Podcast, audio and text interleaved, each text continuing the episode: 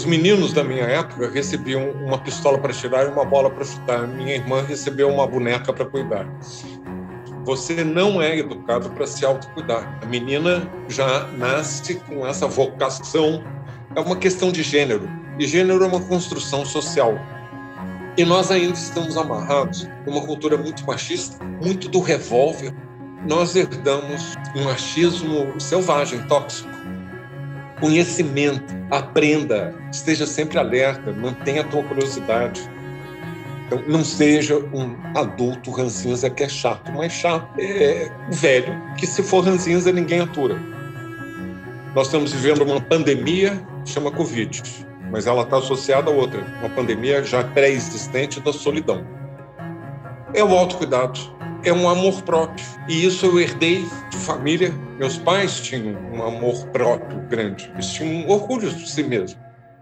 Olá, eu sou Paulo Azevedo e seja muito bem-vindo, bem-vinda, bem-vinde à primeira parte do episódio 47 do Alma Masculina. Continuamos as comemorações de dois anos deste espaço de resistência efetiva para escutar de dentro para fora, para refletir, gerar ideias e abrir diálogos sobre as masculinidades e suas diversas maneiras de estar no mundo hoje para encontros mais viáveis para todo mundo. Estamos muito felizes e temos muito que agradecer, em especial a inestimável parceria de Conrado Góes, Glaura Santos e Vitor Vieira, além de todos os convidados que acreditaram desde o início no projeto, a todos que nos apoiam pelo Catarse e, é claro, a você, ouvinte, compartilha e sempre envia seus comentários e sugestões. Se você está nos ouvindo pela primeira vez, existem no mínimo três maneiras de você ajudar o Al Masculina. Siga e dê cinco estrelas no nosso perfil no Spotify ou no seu agregador preferido e deixe seu comentário. Indique uma das mais de 50 conversas anteriores que trazem visões diversas das masculinidades para alguém que você goste. E para ajudar a manter o Al Masculina no ar, participe da nossa campanha de financiamento coletivo, que traz sorteios e benefícios exclusivos para os nossos apoiadores. Dois anos de Alma Masculina, por Tony Belotto, nosso convidado do episódio 46. Eu estou aqui para parabenizar o Alma Masculina pelos dois anos. Parabéns. É muito importante ter um espaço como esse em que a gente possa conversar, discutir e refletir sobre a condição do homem num mundo ainda bem cada vez mais feminino. Parabéns. E quem indicou o convidado de hoje foi o convidado do episódio 40, o cineasta Cacau Holden, e ele vai contar pra gente por que, que ele indicou esse convidado de hoje. Vamos ouvir. Cacau, o que, você gostaria de indicar para Ataque No Masculina e por quê? O Alexandre Kalash. Brasileiros notáveis e maravilhosos tem muitos, muitos. A gente é um povo incrível. A gente só precisa entender isso e, e nunca mais deixar que estúpidos estejam nos representando. Então eu estou aqui direto de São Paulo para falar com ele. Alexandre Kalash, bem-vindo ao Masculina. Olá, Paulo. Kalash, bem-vindo ao Masculina. É uma honra para a gente te receber aqui. A gente estava super ansioso para ter essa conversa, ainda mais nesse mês que é tão especial, em que se fala tanto sobre as masculinidades a partir dessa figura que são os pais. A gente ter uma pessoa como você que fala desse pai longevo é, vai ser muito importante aqui para a gente. Como é que você gostaria de se apresentar? Primeiro de tudo, eu me apresento hoje como uma pessoa velha, sem o menor preconceito. A minha voz é a voz da pessoa velha que está calada, que está passada para trás. Nós apanhamos muito nesse tempo todo de pandemia e eu não estou disposto a levar mais paulada, não. Então, em primeiro lugar, eu sou um velho. Eu sou um velho, sou um médico gerontólogo, que significa que eu me dedico especificamente ao estudo do envelhecimento Faço isso há 46 anos, quando não era moda falar de envelhecimento. E então eu não estou falando só por causa própria, eu estou falando porque eu me apaixonei pelo tema em 1975, quando eu fiz o meu mestrado e depois o doutorado em Londres. Depois eu fui para a Organização Mundial da Saúde, 20 anos depois de morar na Inglaterra. Lá eu dirigi o departamento da OMS sobre envelhecimento e saúde, 13 anos.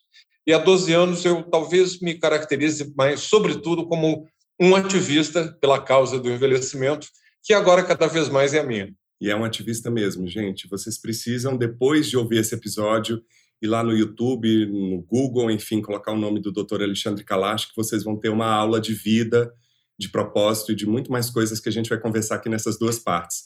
E ele também é responsável, né, ele já falou dessa participação na Organização Mundial de Saúde, nesse período ele concebeu e publicou em 2002 o Marco Político do Envelhecimento Ativo, que a gente vai falar aqui também um pouco mais sobre esse conceito, e posteriormente a iniciativa de Cidades Amigas do Idoso em 2005.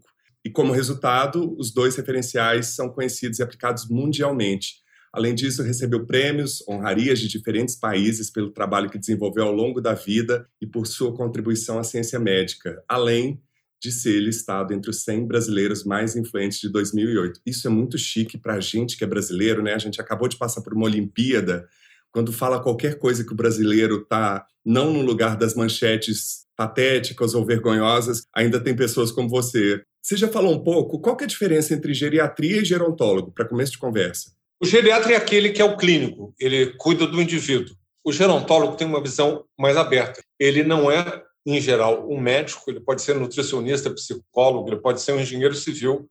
Ele vai estudar a sociedade sob o ângulo do envelhecimento. A raiz é grega, gero, geriatria, como tem pediatria, mas vai cuidar do velho. E o gerontólogo é o tratado que vai estudar do envelhecimento de uma perspectiva global. Como não sou geriatra, me defino como médico, gerontólogo, porque eu tento ver o envelhecimento com uma perspectiva global, mas sempre com o meu olhar de saúde. Quais foram as suas primeiras referências de masculinidades? Opa, essa é intrínseca, né? Porque afinal a gente cresce já com aquele rótulo que vem bem em cima da testa. Eu costumo dizer que os meninos da minha época recebiam uma pistola para tirar e uma bola para chutar. Minha irmã recebeu uma boneca para cuidar.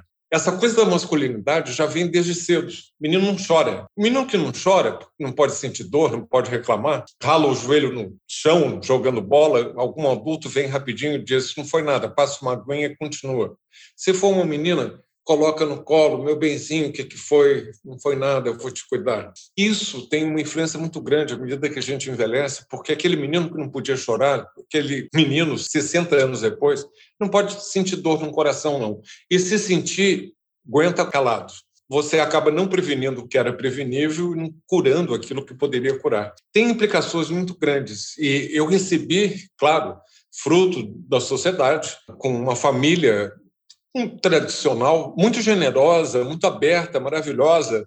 Amei demais os meus pais. Mas meu pai era um libanês, um imigrante que veio aqui com seus valores, claro. Então era aquela coisa toda muito certinha. E minha mãe, eu sobrevivi uma mãe de origem italiana e judia. Dose dupla, né? Sabe aquela história de que o menino que não come, a mãe judia fala: come, meu filho, come, meu filho, se não comer, eu te mato. E a italiana vem: come, meu filho, come, meu filho, se você não comer, eu me mato.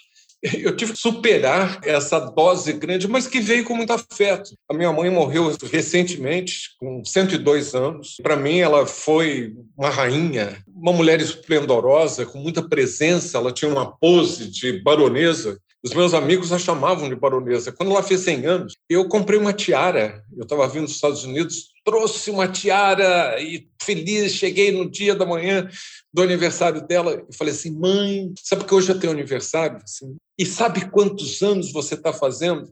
Chuta aí, 50. Não, mãe, um pouquinho mais. É? 60.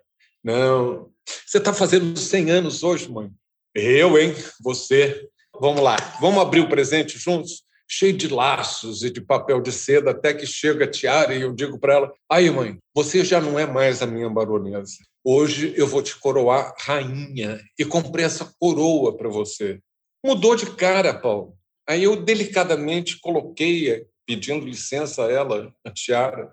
Tirei de novo. Você não gostou do presente? Por quê? Porque eu preferia ser princesa. Que maravilha. E aí, Paulo, essa questão toda de masculinidade. Eu tinha um pai que a mimou a vida inteira, não era à toa que ela era baronesa. Minha mãe conseguiu convencer o meu pai o tempo todo, 55 anos de casado, de que que sorte grande que você tirou de casar com uma mulher como eu.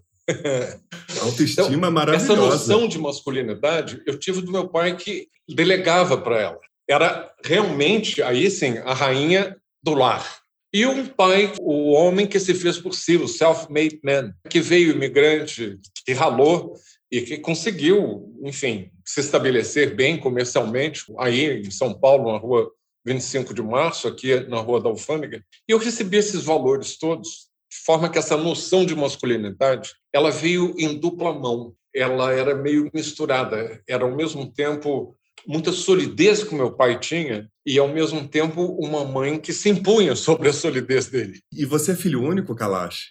Não, nós somos quatro, eu sou o segundo. Nossa, meus sentimentos, porque eu já vi em várias entrevistas você falando da sua mãe, todo cuidado com ela, e aliás, esse contato com pessoas velhas, vou usar o termo que você está usando aqui, vem de família, né? 13 tios avós, mais 17 tios avós, mais mamãe de 102 anos. Você chegou a cuidar da sua avó, a Aurora, cuidava dela, tocava piano para ela, contava história.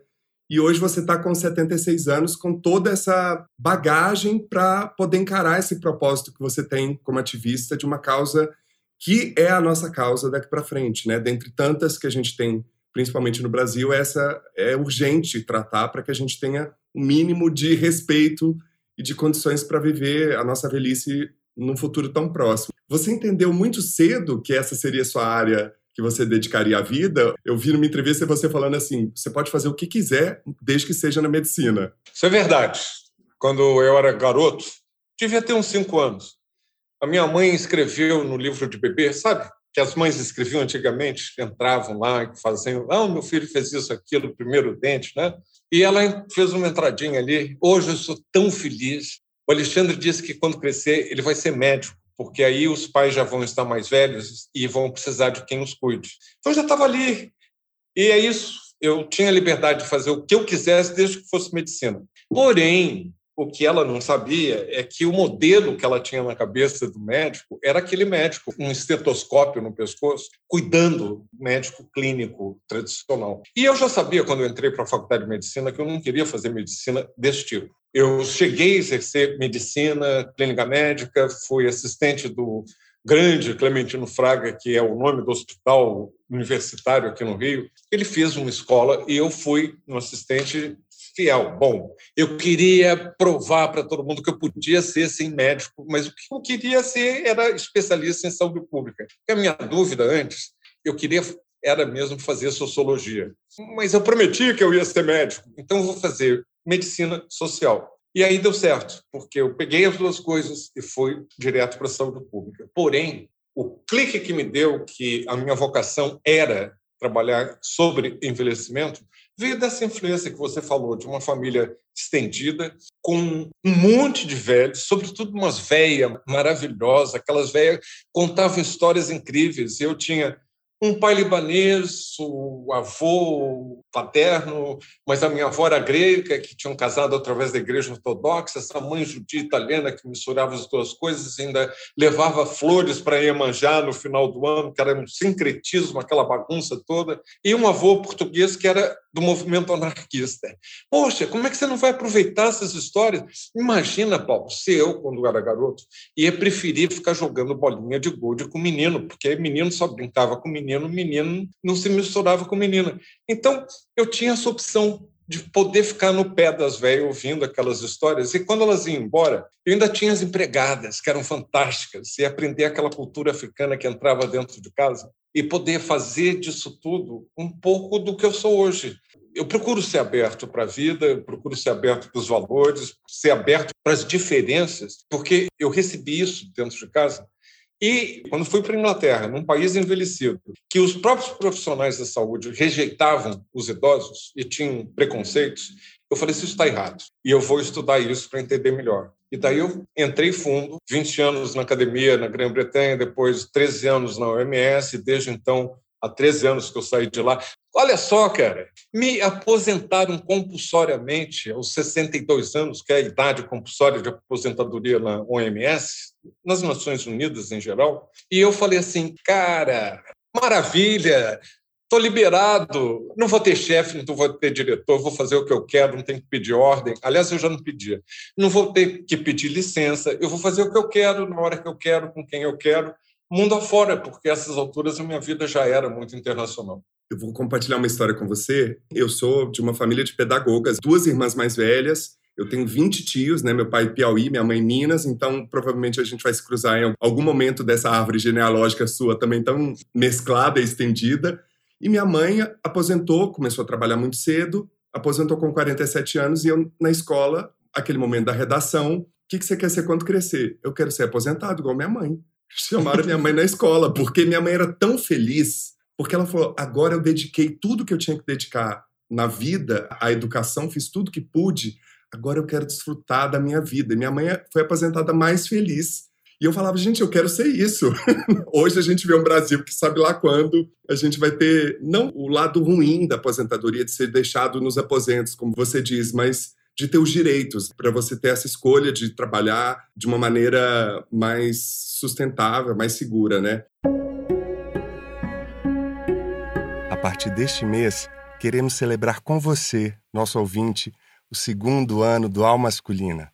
Quando começamos, não imaginávamos chegar tão longe e você faz parte dessa história. Até aqui, foram dezenas de conversas com pessoas de diversas áreas que compartilharam de dentro para fora suas vivências e visões sobre as masculinidades. Todo esse trabalho e dedicação tem uma só razão: chegar até você para que possamos juntos, juntas e juntos, gerar ideias e reflexões para encontros mais viáveis para todo mundo.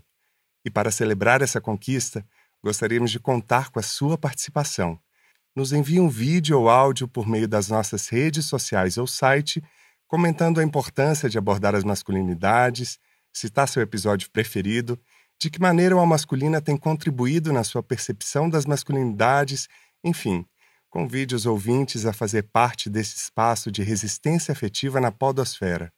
E para que possamos seguir firmes e juntos nessa jornada, nos ajude a manter o projeto por meio da nossa campanha de financiamento coletivo acesse www.catarse.me barra almasculina e saiba mais. Dois anos de Almasculina, por Cláudio Serva, nosso convidado do episódio 41. Eu sou o Cláudio Serva, fundador do Prazer Ele. Estou aqui para dar os parabéns ao Al Masculina, esse podcast incrível que traz tanta reflexão abre tantos espaços de discussão e diálogo para a gente falar sobre as masculinidades. Tema tão importante, porque é um tema que está crescendo, mas ao mesmo tempo a gente também vê uma violência muito grande crescendo em nossa sociedade e é preciso que os homens reflitam, é preciso que nós homens entendamos que a gente é fruto de um conjunto de comportamentos machistas que nos é dado e dito para repetir desde cedo. Poder ter espaços como esse onde a gente tem acesso a várias narrativas de outros homens, poder entender e refletir a partir delas é fundamental e necessário. Eu gravei o episódio 41, tive o prazer de gravar, foi, foi uma conversa muito legal. Então eu convido a vocês a assistirem, assim como vários outros episódios aqui do Pedrinho Pires, Fábio Souza, Fábio Porchat, Bárbara Paz e tantos outros homens que, e mulheres e pessoas que estão participando é, dessa iniciativa incrível que é o Al Masculina. Então, parabéns ao Masculina, vida longa e que vocês possam estar tá aí sempre trazendo pessoas incríveis, com toda a modéstia, mas pessoas com percepções diferentes sobre as masculinidades, para que a gente possa refletir, mudar e agir para a construção de uma sociedade melhor que a gente está precisando com urgência. Um beijo! Aspas. Desde a infância, os homens morrem mais prematuramente, de infecções a doenças cardiovasculares, outros tipos de câncer, diabetes, alcoolismo, acidentes e violência. E as diferenças são pouco explicáveis por fatores biológicos. É muito mais devido ao comportamento, ao estilo de vida e à cultura machista. É comum ouvir de um homem frases como: Falar de doenças, de dores, de cuidado, nem pensar. Eu sou homem, com H maiúsculo, uma máquina indestrutível. E também se explica pela desatenção dos serviços de saúde. Globalmente, as mulheres têm uma esperança de vida ao nascer e ao longo da vida em todos os grupos etários maior do que dos homens. Na maioria dos países, esta diferença é de 3 a 6 anos. No Brasil, a diferença é bem maior de 7,5 anos. Em 2017, de acordo com dados da United Nations Population Division, as mulheres viviam em média 78,7 anos, enquanto os homens 71,3. Em grande parte, a violência explica. Aqui no Brasil, temos mais de 60 mil homicídios, fora 70 mil pessoas que desaparecem, 90% deles do sexo masculino, a maioria entre 15 e 34 anos. Mortes de jovens, e diga-se a maioria negros e pardos, puxando para baixo a esperança de vida. Em artigo que publiquei em 1999 no International Journal of Men's Health, eu escrevi dois parágrafos que são tão atuais hoje como eram há 20 anos. A rapidez com que a população mundial envelhece exige um enfoque rigoroso sobre questões de gênero para o maior sucesso das políticas desenvolvidas. Contudo, com frequência, a questão de gênero no contexto da saúde está erroneamente apenas relacionada a problemas femininos. Enquanto as mulheres sofrem uma carga maior de morbidade e incapacidade, os homens morrem mais cedo e é preciso esclarecer melhor as razões. A batalha deve ser contra a complacência, contra comportamentos arraigados, na busca de uma cultura em que os homens reconheçam a importância de cuidar de si, uma cultura de autocuidado que substitua a crença hoje vigente de os homens se verem como máquinas indestrutíveis. Essa batalha pode, eventualmente, levar o setor de saúde a reconhecer que também deve atender às questões próprias da saúde do homem. Com frequência, em todo o mundo, a mensagem que o setor de saúde passa é: nós não temos interesse na sua saúde. Muitos homens só têm contato com o setor de saúde na infância e ou ao fim da vida. Muito pouco, muito tarde. Então, seja homem, cuide mais de si próprio. Artigo Homens reconheçam a necessidade de cuidar de si, de Alexandre Kalash, publicado no site Viva a Longevidade. Esse você conhece, né, Alexandre? Conheço, é até curioso você ouvir as suas palavras em outra voz. O que, que, você sentiu, Kalash? É a segunda pessoa que me fala isso. Eu senti um, um bem-estar, foi gostoso, porque a voz estava macia, estava uh, amigável. Apesar das informações o tanto quanto importantes e duras em alguns contextos, né? Eu queria saber de você, Kalash, qual que seria a raiz dessa falta de autocuidado dos homens? Como é que você percebe esses comportamentos dos homens que causam essa excessiva mortalidade dos homens desde a infância até os 80 anos do Brasil e em outros países? O Paulo, eu acho que em grande parte vem daquilo que eu tinha dito antes. Você não é educado para se autocuidar. A menina já nasce com essa vocação. É uma questão de gênero. E gênero é uma construção social. Não é predeterminado. Eu não estou falando de sexo. Não estou falando que os hormônios da mulher são diferentes dos meus. Isso a gente sabe. Basta ver que eu sou careca, minha irmã não é. O hormônio é um aspecto muito pequeno na determinação da construção social do que é ser homem e do que é ser mulher, tanto que outras culturas isso pode mudar muito e tem algumas culturas, inclusive em estudos antropológicos, sobretudo na bacia toda do Pacífico, em que o homem é muito mais cuidador e a mulher é muito mais a matriarca e que produz e que o homem fica cuidando dos filhos. Isso nunca foi o modelo e a gente herda da cultura ibérica, um machismo muito forte. Eu acho fantástico que Portugal e Espanha tenham dado saltos qualitativos, mas eu ainda conheci Portugal e Espanha quando eu fui para a Europa. Eu esperei primeiro o Franco morrer para entrar na Espanha, aí eu entrei. Tenho muita intimidade com aquela cultura e vi como nesses 40 e tantos anos, como a cultura se tornou mais aberta, a mulher participando efetivamente da força de mercado do trabalho, e isso impulsionando pouco a pouco que os homens tivessem que assumir papéis não tradicionais. Em Portugal foi um pouco mais tarde, mas também aconteceu. E nós ainda estamos amarrados numa cultura muito machista, muito do revólver. Nós estamos falando hoje, eu acabei de ver um vídeo de aterrorizar do Jefferson com uma metralhadora na mão, dizendo que o papel dele é defender a liberdade do patrimônio da família, defender a família dele, com uma metralhadora na mão. Esse é o valor que um homem público está vendendo. Esse é um role model Isso é que a milícia vai passar. Não é à toa que a gente já é campeão de violência doméstica. Nós temos 300 mil casos de estupros. Isso pode ser a ponta do iceberg, porque a maioria das mulheres nem conta que foram estupradas, muitas vezes por seus maridos. Isso não lhes dá a liberdade de fazerem com o corpo daquela mulher que acontece ser uma esposa ou a parceira o que eles querem. Nós herdamos um machismo selvagem, tóxico. E se a gente não abrir o olho, nós acabamos vítimas. Como eu disse aí nesse texto, são 55 mil desaparecidos no ano passado. Nós conseguimos matar mais, inclusive a polícia matou mais durante a pandemia porque eram alvos fáceis, estavam presos dentro de casa. E matam, sobretudo, porque aí você vai colocando as camadas do sexismo, do machismo, do racismo, do LGBTismo, do idadismo, vai botando tudo isso e quando se mistura com uma outra coisa nociva, que é a nossa desigualdade, a inequidade social, é um mar aberto, é um campo de cultivo muito fácil para essas bactérias desses machos alfas, que são alfa nada, são uns babacas, desculpe o termo. Não, você Realmente, foi gentil você montar numa motocicleta e fazer barulho e achar que você está arrasando, é muita pobreza de espírito. Como é que você faz para manter o espírito e levantar da cama tendo todo esse conhecimento que você tem sobre essa realidade ainda tão distante de uma mudança, principalmente na pandemia?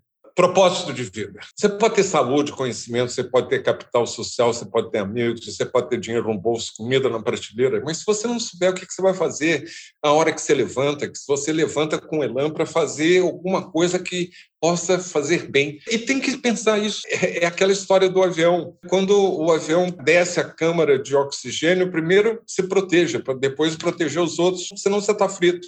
É o autocuidado é um amor próprio. E isso eu herdei de família. Meus pais tinham um amor próprio grande, eles tinham orgulho de si mesmos. Isso ficou muito marcado, não sou só eu, meus irmãos, minha irmã.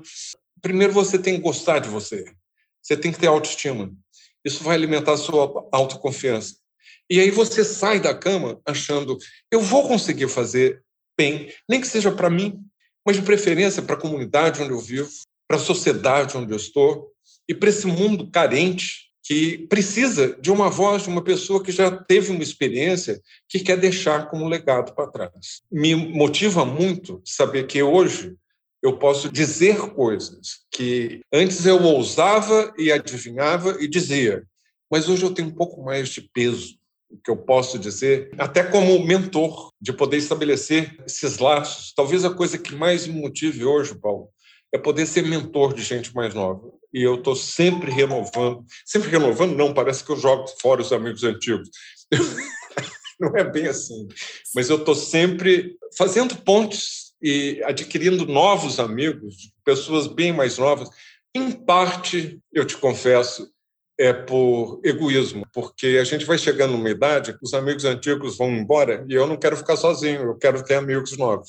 Eu acho que os grandes artistas também fazem isso, né? Se associam aos novos para poder também se atualizar e se renovar para poder continuar criando conectado com o seu tempo. Você já falou de um dos capitais aqui, porque em várias entrevistas você fala desses quatro capitais para envelhecer bem. Queria que você falasse um pouco sobre esses capitais e como é que você cultivou esses capitais ao longo da vida e a partir de quando? Esses quatro capitais eles derivam do envelhecimento ativo, um marco político que lancei na Organização Mundial da Saúde. E o marco político do envelhecimento ativo ele está em cima de quatro eixos fundamentais. O primeiro eixo é a saúde. E a saúde vem em primeiro lugar. Você, para continuar envelhecendo de uma forma ativa, você, de preferência, deve ter boa saúde. Não estou dizendo que aquele que tem diabetes, hipertensão ou que tem uma incapacidade não possa, mas é mais difícil. Então, realmente é um valor universal. O segundo, o conhecimento. Você tem que estar alerta, curioso, aprender, aprender sempre da infância até a velhice.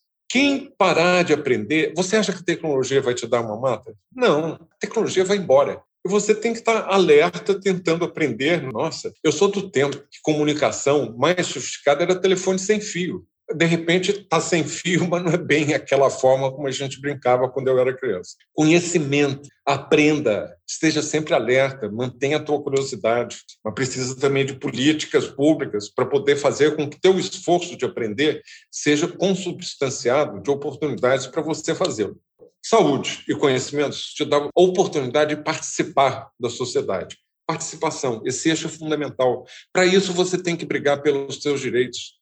Porque se você não estiver ciente, vão te botar no aposento. A sua mãe foi uma aposentada feliz, mas a maioria dos aposentados não são, sobretudo os do sexo masculino, porque eles jogam tudo no trabalho. E no dia que tiram o trabalho, tiram aquele sobrenome dele. Eu sou José Fonseca Coca-Cola, e é o cara que trabalha na Coca-Cola. Ele virou só né? José Fonseca. Aí ele está lascado. Ele não investiu em ter outros interesses, de ter um raio de amigos, de amigas, ele não fala de si próprio, ele fica trancado. A mulher tem mais facilidade, é construção social ela poder se abrir mais. Então, este capital social é fundamental para que você possa contar com eles na hora que talvez você mais precise, que é na hora que talvez você fique dependente e não tem. Então, não seja um adulto ranzinza que é chato, mas chato é velho, que se for ranzinza ninguém atura. Tem esse aspecto do eixo da participação, de ter direitos de participar, mas também relacionado a aspectos da sua personalidade que você tem que constantemente rever, colocar em xeque, para não ficar isolado. Nós estamos vivendo uma pandemia chama Covid, mas ela está associada a outra, uma pandemia já pré-existente da solidão. E a velhice só na solidão é de lascar. E o último é segurança, é proteção, é o último eixo. Você tem saúde, você tem conhecimento, você tem ciência dos seus direitos e participa, mas você não sabe se vai ter uma segurança, uma proteção. O horror do envelhecimento sempre foi, Paulo. É você não saber se você vai ter um mínimo de proteção e de segurança à medida em que você envelhece. E isso é muito duro. A maioria dos brasileiros envelhece precocemente mal, sem saber se eles vão ter proteção na velhice. Como é que eu traduzo isso quando eu vou falar para o leigo? Acumule os quatro capitais de saúde, conhecimentos, de capital social e um pouco de dinheirinho, porque aquela pensãozinha não vai dar certo, não. Então, se você juntar isso junto ao propósito, que foi a tua pergunta e o desafio anterior, você tem os quatro capitais e tem a mola que te bota para fora da cama com vontade de acordar. Não é vontade de voltar para a cama e lamentar que você está acordado e muitas vezes tem o peso de ter que construir aquelas demandas de um início de vida. Você está com boa parte da sua jornada trilhada, então eu sinto que às vezes eu vejo filmes, documentários ou mesmo atores, né? Eu também sou ator, vejo atores mais velhos com uma liberdade de ser quem é, de dar menos espaço, menos voz para opiniões e críticas que não vão te acrescentar em nada, que é muito lindo de ver. Para encerrar, Kalash, eu queria te perguntar o seguinte: você falou sobre envelhecimento ativo e você também fala muito sobre isso em várias entrevistas. O que que eu posso fazer, a pessoa que está ouvindo, o que que eu posso fazer em relação a isso? E o que que o Estado deveria fazer? Já deve estar muita coisa presente no Estatuto do Idoso e não faz, e como cobrar? Eu vou só relembrar que o envelhecimento ativo está alicerçado nos três eixos de saúde, de conhecimentos o aspecto social da participação, mas que você precisa também de um quarto eixo, que é a segurança e proteção. Você tem que fazer. Você tem que começar a se preparar para a velhice o mais cedo possível. Se você quer uma longevidade com qualidade de vida, comece já. Quanto mais cedo, melhor, nunca é tarde demais. Comece aos 20, começou aos 20, comece aos 30, aos 40, 60 ou 80. Você vai ter ganhos. Mas, claro, se você começou mais cedo, a perceber que você é o futuro idoso, cai a ficha. O idoso não é aquele outro. E na sociedade brasileira, a gente não aceita. O outro é sempre o que está do lado de fora. Eu sou o ex-atleta, eu sou o garanhão, eu sou aquele que não precisa de nada disso. Não, cai a ficha. A gente vai envelhecer e envelhecer é bom, morrer cedo é que não presta. Então começa a se preparar para essa tal da maratona que a vida se transformou. Maratona não é uma corrida longa, Antigamente a corrida era de 100 metros, agora ela é uma maratona, tem obstáculos, você tem perdas. Você tem perdas de status financeiro, de saúde, perdas de amigos, perdas de familiares, de pessoas queridas. Construa reservas para poder ser resiliente. porque você não vai evitar que essas perdas venham, porque elas são inerentes a uma vida mais longa. Se você só vive 40 anos, você talvez não tenha essas perdas que uma pessoa que chegou aos 90 vai ter. Mas você tem que estar equipado, você tem que se preparar. E quanto mais cedo, melhor, nunca é tarde demais. Aí repete comigo, gente, mantra. Quanto mais cedo, melhor, nunca é tarde demais. E aí você tem a chance realmente de manter a sua qualidade de vida. Coisas básicas, de conselhos básicos. Para a saúde, atividade física. Você tem que vencer o sedentarismo, a preguiça te mata. Segundo, alimentação saudável. Básico. Deixe de comer um prato branco, coloque mais cor no seu prato. Mas não adianta me dizer, doutor, que eu preciso comer brócolis, porque se eu comer brócolis na primeira semana do mês, não vai sobrar dinheiro para comer farinha açúcar na última. Então, é complicado, num país com tanta desigualdade, você colocar isso em prática. Álcool. O álcool mata, e mata muito, e está matando mais. Agora, durante a pandemia, aumentou o consumo. Isso dá violência doméstica, isso dá suicídio, isso dá acidente. O outro é até um fenômeno, Paulo, porque a gente conseguiu conquistar. O Brasil, na minha geração, era um país de fumantes. Na sua já baixou muito e atualmente você não vê gente jovem fumando. Só os de nível educacional ou socioeconômico muito baixo por uma série de medidas legais, educação sanitária, incutindo na criança que o, hábito é nocivo, proibindo propaganda, não pode fumar aqui, não tem propaganda. Se tiver um todo, não pode. Você nem na intimidade do seu quarto de hotel você pode fumar. Eu sou de uma geração que a gente fumava em tudo quanto era lugar, inclusive avião. Hoje eu fico espantado. Podia. Se a gente conseguiu isso, duas coisas eu acho fantásticas de saúde pública que a gente conseguiu vencer. Um é o tabagismo, outro é cocô de cachorro. De repente, deu certo no Brasil, não tem ninguém que vá passear com o cachorro sem um saquinho de plástico. Como é que a gente, tão indisciplinado, consegue controlar o cocô do cachorro, mas não consegue controlar o nosso próprio estilo de vida. Mas é isso é não tem a ver com os né? vícios, doutor Kalash? Doutor Kalash, Ih, acabou, falou. Agora ficou sério.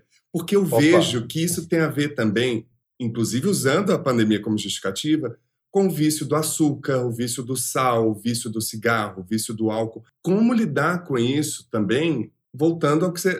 Eu já estou respondendo, tem a ver com o que você falou de entender o corpo como um, algo mais amplo. Não existe essa separação de corpo e mente, de razão e emoção, não existe isso. Economia, vida, não existe isso. A gente que inventa para poder justificar determinadas posturas. Como lidar com isso nesse contexto em que a gente vê o Estado nulo, ou pior, perverso, sabendo que o Brasil está caminhando para ser um dos países mais velhos do mundo e a gente não vê isso. Não vê, vê até menos hoje do que há três ou cinco anos atrás.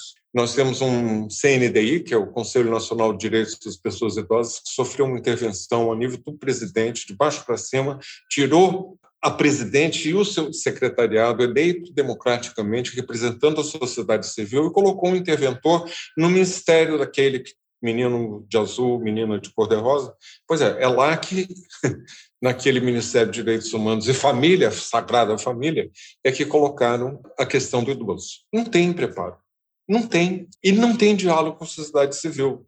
A sociedade civil com que eles dialogam são as sociedades pescadas a dedo. Então, você não tem representatividade, não tem nem mesmo a presença de outros ministérios poder articular uma política de Estado, não é do governo. O governo que está aí é transitório, espero. É de Estado, é um compromisso de saber e esperar que a gente está envelhecendo, que é uma conquista social, que a gente tem que ter políticas, por exemplo, de criar entornos mais amigáveis às pessoas idosas. Isso foi um legado que eu deixei na OMS, das políticas de cidades amigas dos idosos, que eu quero transformar em estados, em países, em universidades, em empresas, em turismo. Tudo através do quê? Da minha boca. Protagonismo. Se você quer saber qual é a política boa para uma pessoa que está envelhecendo, pergunte a ela. Não pergunte para o especialista. E ela vai saber exatamente te dizer o que é melhor. Mas não é uma guerra de gerações. Porque se, por exemplo, aquele transporte público for mais amigável da pessoa idosa, porque aquele ônibus é mais fácil de você entrar e sair, que o degrau desce, que não tem uma catraca, que é um instrumento de tortura medieval, e que o assento destinado à pessoa idosa é bem na frente para quando o motorista, no Rio de Janeiro, então, que são aqui, quando entra no aterro do Flamengo, conhece o Rio, né? É pista de corrida. E quando der a primeira freada, o velhinho vai assim, É tudo perverso. Existe regulamento. Eu vivo atormentado, eu moro bem na Avenida Atlântica, endereço cobiçado atazenado porque tem barulho dos quiosques tocando música altos decibéis o dia inteiro, não tem respeito nenhum. É regulamentado, igual cocô de cachorro, só que não tem ninguém para coibir. E se não tiver multa, eles vão tocar cada vez mais alto, porque um está competindo com o outro e achando que quanto mais barulho, mais cliente vai entrar. O que, que é tem por trás disso? Privatizaram a orla esses quiosques são privatizados, tem dono. E aí o dono tem a Orla Rio, aí tem a polícia, aí tem a milícia, aí tem Vista Grossa, aí ninguém faz multa, né? aí tem os interesses dos vereadores que para agradar. Então, tudo isso mostra o seguinte: na Europa, a poluição sonora mata 18 mil pessoas por ano. Hipertensão, infarto do miocárdio, é suicídio, distúrbios do sono, que levam a uma ansiedade, que leva a violência, que leva a tensão, uma tensão urbana que a gente sente que é palpável. O Rio de Janeiro é uma cidade cordial, aberta, hoje é uma cidade irritada, pouco cordial. A gente está perdendo o grande recurso que a gente tinha, que era a cordialidade, a maneira de ser, aquela coisa gostosa. Saudosismo, agora eu vou entrar na Bossa Nova, o barquinho deslizando suave pelo mar. Acabou-se, agora é baile funk, agora é carne Na periferia, barulhada nas zonas residenciais, nos jardins ou no Alto Leblon, a moçada invade a rua e fica bebendo, e quanto mais álcool, mais nocivo o comportamento, mais antissocial. A gente precisa regular isso, porque não é só a política para o idoso, é uma política que, se for mais amigável, para mim, pessoa idosa, vai ser benéfica para ti, para uma pessoa mais jovem, aquele ônibus vai ser mais fácil para uma mulher grávida entrar e sair com segurança, para um jovem carregando uma mochila, para alguém que machucou o joelho praticando um esporte no fim de semana, para uma criança ou para uma pessoa com incapacidade, seja ela qualquer. Então a gente tem que pensar nessa harmonia e essa harmonia deve ser intergeracional. Lembrando que se você tiver sorte, você vai envelhecer. A opção qual é? Só tem uma, né? Fora do mar. Você já se sentiu como um peixe fora d'água, inadequado? Você já se sentiu fora do mar? Não. Nunca? Não, eu acho que isso tem muito a ver com autoestima. Eu, quando cheguei na Inglaterra, brasileiro, com cara de paquistanês, com. Desculpe, dá uma banana. Assim, não vão me botar para baixo de jeito nenhum, não.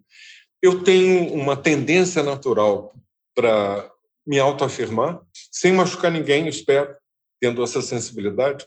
E segundo, uma resiliência muito grande. Então, já enfrentei situações que poderiam ter intimidado, né? Mas aí eu me lembro da minha mãe judia italiana e falei assim: meu filho, pode ir embora, vai, siga. Maravilhoso, Kalash. Você tem que dar curso de autoestima e resiliência, porque você é o primeiro convidado que fala não para essa resposta. Eu estou achando genial.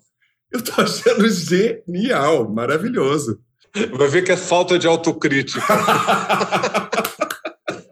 eu tô achando o contrário, eu tô achando maravilhoso. Cá entre nós. E por que é importante discutir e refletir sobre as masculinidades?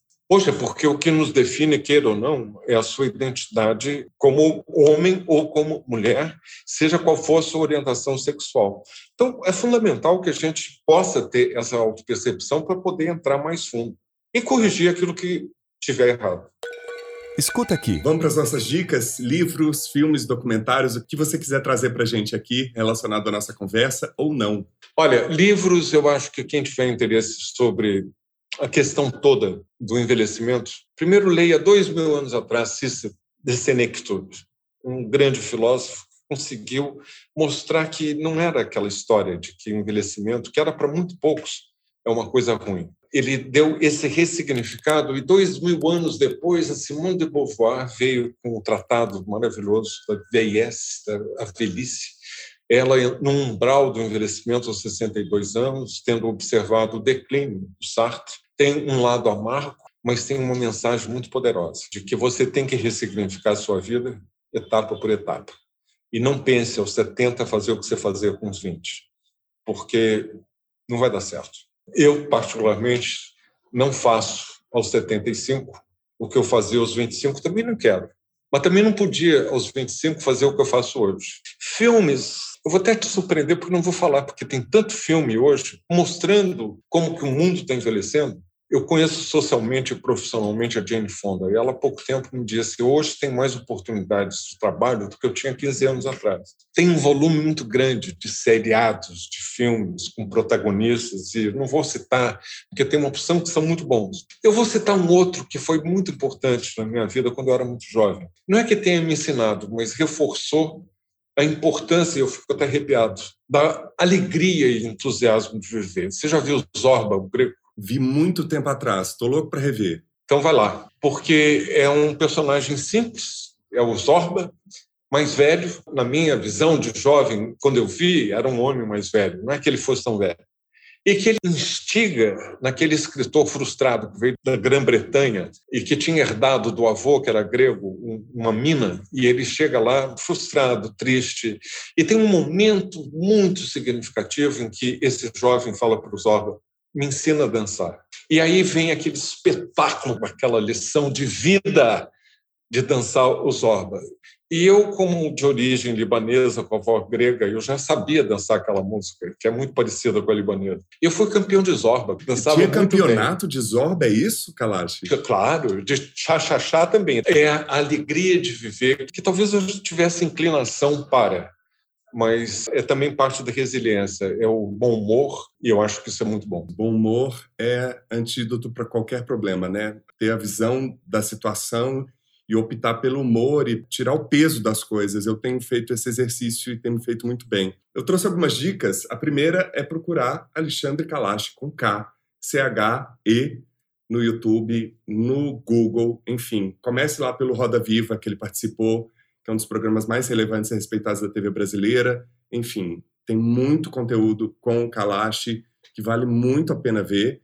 E eu queria indicar também o filme Ella e John, de 2017. Já viu esse filme, Kalash? Já. Com a Ellen Mirren e o Donald Sutherland, que eles fazem um casal de aposentados que decidem resgatar um sonho abandonado ao longo da vida e até a antiga casa do escritor Ernest Hemingway de carro, desafiando os limites e todos os receios da família e deles nesses momentos finais da vida. Está disponível na Netflix e no Look.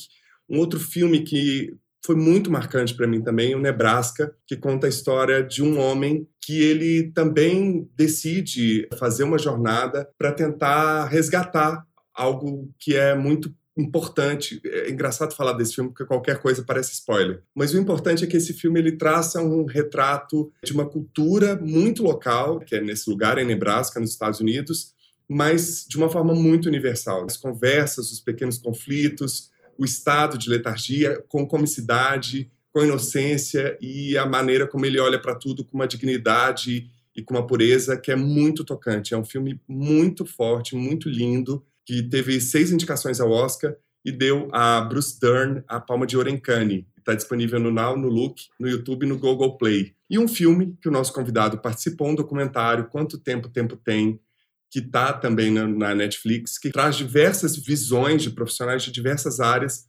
sobre a relação com o tempo, partindo dessa inquietação do porquê que a gente corre, para que a gente corre e a maneira como a gente lida com o nosso tempo, esse bem imensurável. Você quer falar um pouco sobre esse documentário? Foi uma forma interessante de poder filosofar um pouco sobre o tempo. É uma coisa que a gente não para para pensar. E a avaliação do tempo ele é muito pessoal. O que significa para mim a passagem do tempo pode ser muito diferente para você. Existe também essa relação do tempo ao longo da vida. Eu não vou esconder de você. Eu tenho uma angústia, é que o tempo está ficando cada vez mais curto. Eu perdi um ano e meio de convívio com as pessoas que eu gosto, as pessoas que eu amo, com os meus filhos em Londres, com meu companheiro na Nova Zelândia, com meu neto que eu não conheci. Isso dói.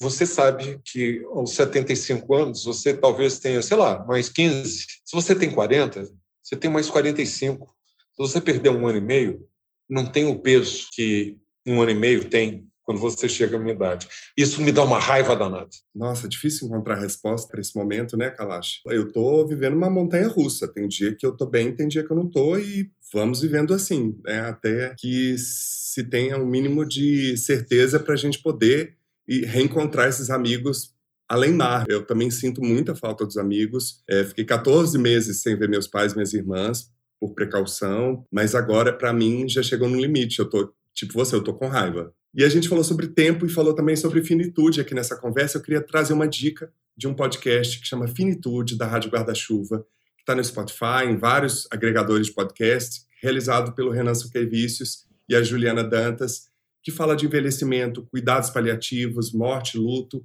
Nosso convidado, Alexandre Calacho, participou, começa pelo episódio dele, que chama Uma Conversa sobre Gerações. A gente ainda tem muito que aprender sobre esse tema e, principalmente, tirar os preconceitos, os receios, quebrar esse silêncio, esse pacto de silêncio que a gente tem. Dois anos de masculina, por Pedro Pires, nosso convidado do episódio 45. Olá, pessoal. Sou o Pedro Pires. Estive presente aqui no Mal Masculina no Encontro 45 e hoje estou aqui para parabenizar esse canal, esse projeto que é tão importante para pensar né, sobre as masculinidades. Acho que são iniciativas como essa que me deixa mais esperançoso, né, de que a gente vai alcançar uma sociedade mais igualitária, onde esses temas não vão ser mais tabus e a gente vai poder conversar cada vez mais sobre isso. Foi muito importante para mim poder participar, estar aqui, ver tantas amizades também que passaram por aqui e sobretudo também acho que a evidência que esse canal mostra, né, da pluralidade, que não existe só uma masculinidade, são várias masculinidades, cada um tem a sua, né? A importância de ressaltar essa singularidade e individualidade para que a gente possa construir e perceber que a gente pode sim construir, né, relações melhores com a gente mesmo, com os outros, que esses temas eles precisam ser discutidos não só entre nós homens, mas também primordialmente, mas com a população de modo geral, que são temas que a gente não pode deixar nesse lugar, né, esquecer ou colocar com menos importância, né? Porque é o tanto do que forja, né, quem somos na sociedade, fala bastante, né, dos nossos lugares. Então, mais uma vez parabenizar esse trabalho incrível ao Paulo Azevedo e a toda a equipe, né, que trabalha junto para que esses encontros saiam. Desejo vida longa e que mais projetos como esse, mais iniciativas como essa, né, também é, apareçam e cresçam cada vez mais e mais. Então, mais uma vez, gratidão e parabéns aí por essa iniciativa maravilhosa.